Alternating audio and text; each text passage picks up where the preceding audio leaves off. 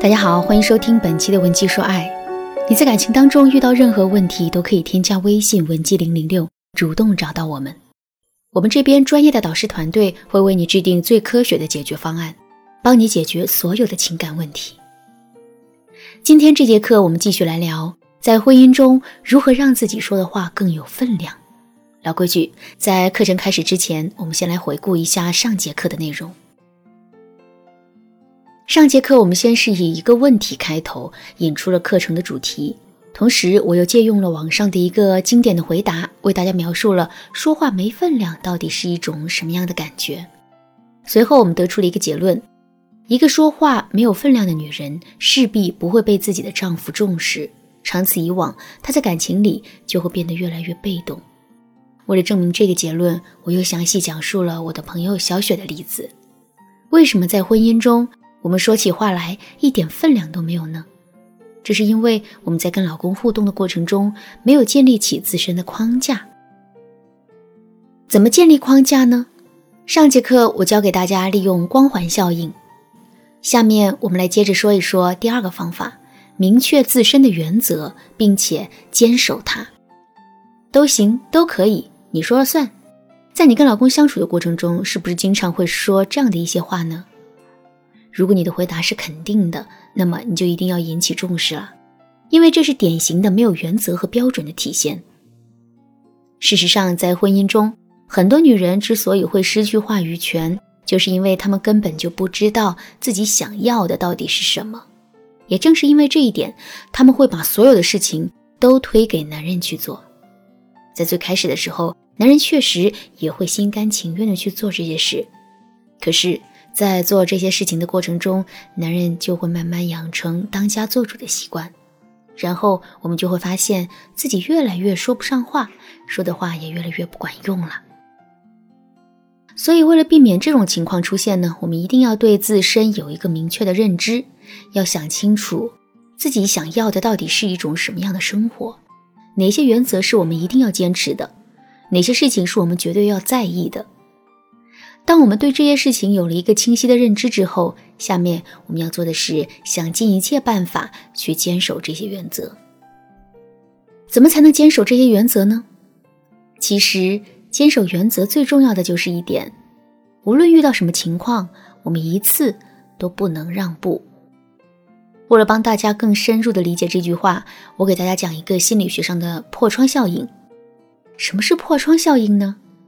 美国斯坦福大学的心理学家菲利普·金巴多做过这样一个实验，他让人找来了两辆一模一样的汽车，把其中的一辆车停在一个中产阶级社区，另一辆停在相对杂乱的纽约布朗克斯区。停在布朗克斯区的那辆车，他让人把车牌摘掉，把顶棚打开，结果车子当天就被偷走了。而停在中产阶级的那辆车，一个星期都无人理睬。后来，心理学家让人用锤子把这辆车的车窗敲了个大洞，结果仅仅过了几个小时，这辆车就不见了。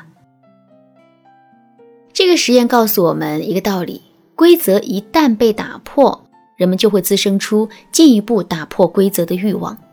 这也就意味着，如果我们在坚守原则的这条路上退缩一次，所有的原则都会不攻自破。说到这儿，肯定有很多姑娘会说：“老师啊，如果男人非要打破我们的原则，该怎么办呢？”如果在前期我们还做不到很强势的话，其实可以用一个拖字诀解决问题。我们要想办法和男人斗智斗勇，并且一直坚持到最后。男人的耐心是有限的，一般来说，只要我们坚持个两三次，男人肯定会打消改变我们的想法。我的朋友小倩在这个方面就做得很好。小倩是一个工作能力特别强的姑娘，人也非常的上进，一心想着靠自己的努力打拼出一份属于自己的事业。可是呢，小倩的老公是个富二代，家里最不缺的就是钱。他觉得一个女人出来工作打拼太辛苦。根本就没这个必要。一开始，小倩的老公天天催她下班，逼她换工作。小倩不同意，于是就用各种方法跟老公进行长期的拉锯战。比如下班的时候，老公打电话给她，让她早点回家，小倩就用微信小视频横扫一遍办公室里加班的同事，给老公发过去。然后她还用娇滴滴的声音跟老公说：“你看，我同事都在加班呢，我怎么好意思走呢？我答应你，做完这一点点就回家，好不好？”为了让老公对自己的工作放心，小倩还会偶尔让老公来办公室接自己，顺便让老公看看自己的工作环境，一起跟同事吃个饭。经过这样一次又一次的坚持，老公终于不再提让小倩辞职的事情了。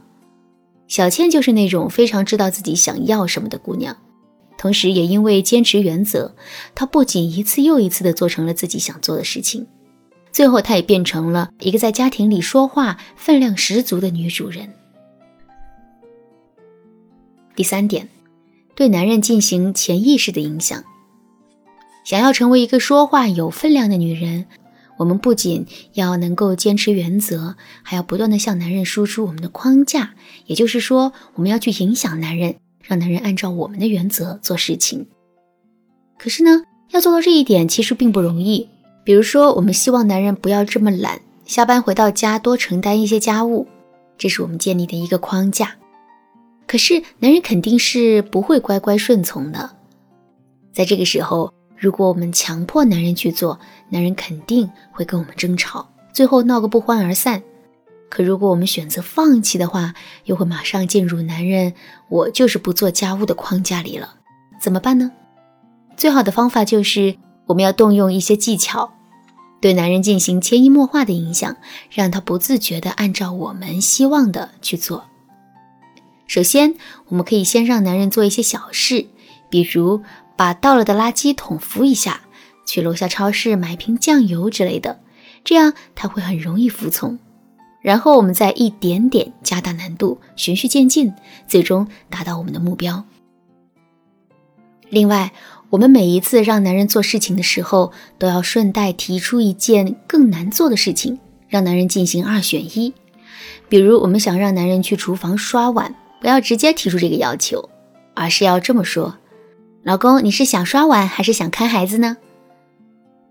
这样一来，男人答应去洗碗的概率就增加了。最后，经过这样潜移默化的影响之后，男人慢慢养成了习惯，我们的框架就建立好了。说到这儿，关于如何建立自身框架的方法，我就都告诉大家了。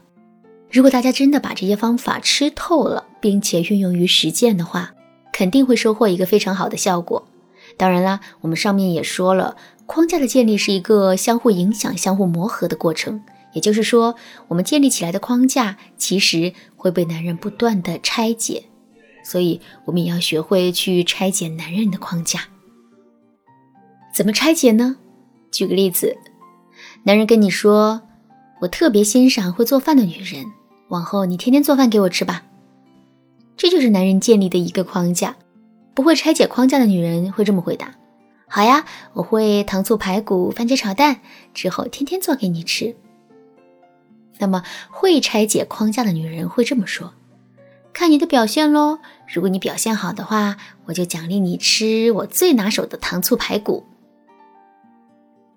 经过对比，我们就知道了，如果我们拥有拆解男人框架的能力的话，就会很容易变被动为主动，最终掌握局势。如果你想深入学习这部分内容，可以添加微信文姬零零六，获得导师针对性的指导。好啦，今天的课程到这里就结束了。文姬说爱，为你一生的情感保驾护航。